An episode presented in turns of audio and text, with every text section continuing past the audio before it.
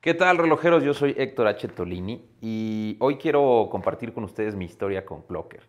Cuando lanzamos esta primera edición colocamos un artículo sobre una visita que hicimos a la fábrica de Omega. La neta es que en sí la marca Omega tiene mucho, mucha historia que contar. Eh, no solo por los Olímpicos, no solo por la Luna, no solo por el eh, James Bond y 007, sino eh, todo el concepto que engloba la marca es algo muy interesante. El punto es que recibimos la invitación para ir a esta fábrica. a la hora de que llegan por nosotros, la neta es que estuvo muy chido porque fue una camioneta en donde ya en la camioneta nos iban explicando cosas interesantes. Eh, este nuevo edificio que tienen es un edificio de madera, totalmente de madera. Más o menos nos platicaban que habían sido 14 mil árboles que dentro de las leyes suizas hicieron que, volvieran a, reforestar esas áreas que utilizaron para hacer el inmueble. Y eso lo hicieron para que no hubiera tanto ruido en el lugar, ¿no? Entonces, por afuera todo el edificio es de cristal con madera. Y en la parte de adentro se siente como muy cálido. La recepción es una cosa muy grande. Y a la hora de que vamos entrando a la fábrica nos recibe un cuate de Puerto Rico y nos empieza a dar todo el tour por el lugar. Hay dos cosas que me dejaron muy sorprendido. La primera es que tienen un robot como, es muy grande, es de 30 metros de profundo por 14 de alto y no sé cuántos de ancho. Y dentro de este lugar tienen más o menos 30 mil partes para armar todas las, cada una de las piezas, cada uno de los relojes. Hacen 500 mil relojes en esa fábrica. Trabajan cerca de 300 personas. Eh, y dentro de, esa, dentro de esa situación, para los que conocemos un poco de la parte técnica de la relojería, tienen algunas máquinas para, para revisar el magnetismo de las piezas, revisar el tiempo y revisar la hermeticidad. La otra cosa que más me impactó de la fábrica es que eh, tienen dentro de la fábrica una mm, especie como de regulación en el país que se llama metas.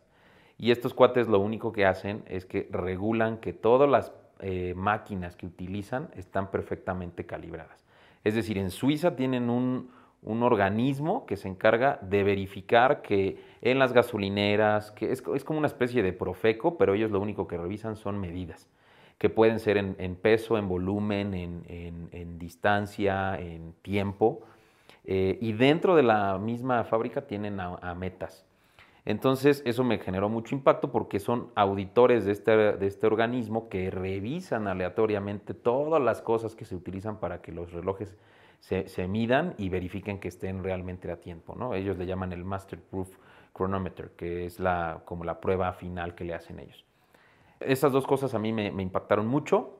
Y la tercera cosa que me generó como mucho vínculo con la marca es que en realidad el proceso que nosotros vivimos era el ensamble. Ahí no hacían las máquinas y ahí ya llegaban todas las partes nada más para, hacer el, ensamble.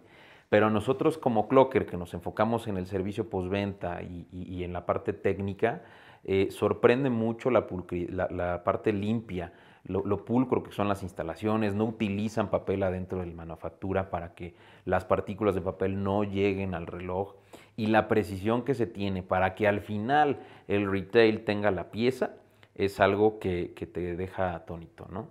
Eh, y un punto que me pareció interesantísimo por el concepto de inventarios es que prácticamente el 95-96% de las piezas que fabrican ahí todos los años ya están vendidas. Son piezas y órdenes que ya tienen un dueño. Entonces, la neta es que mi historia con Clocker tiene en relación a la marca y algún día eh, esperemos que otra marca nos invite para realmente vivir como todo este proceso. Pero Omega, muchas gracias por la hospitalidad, muchas gracias por dejarnos eh, vivir esta experiencia y cuídense mucho. Ojalá les guste, dense un rol en la revista, ahí van a encontrar mucho más detalle sobre la visita de la fábrica en Omega. Entonces, yo soy Héctor H. Y gracias por estar en Clocker.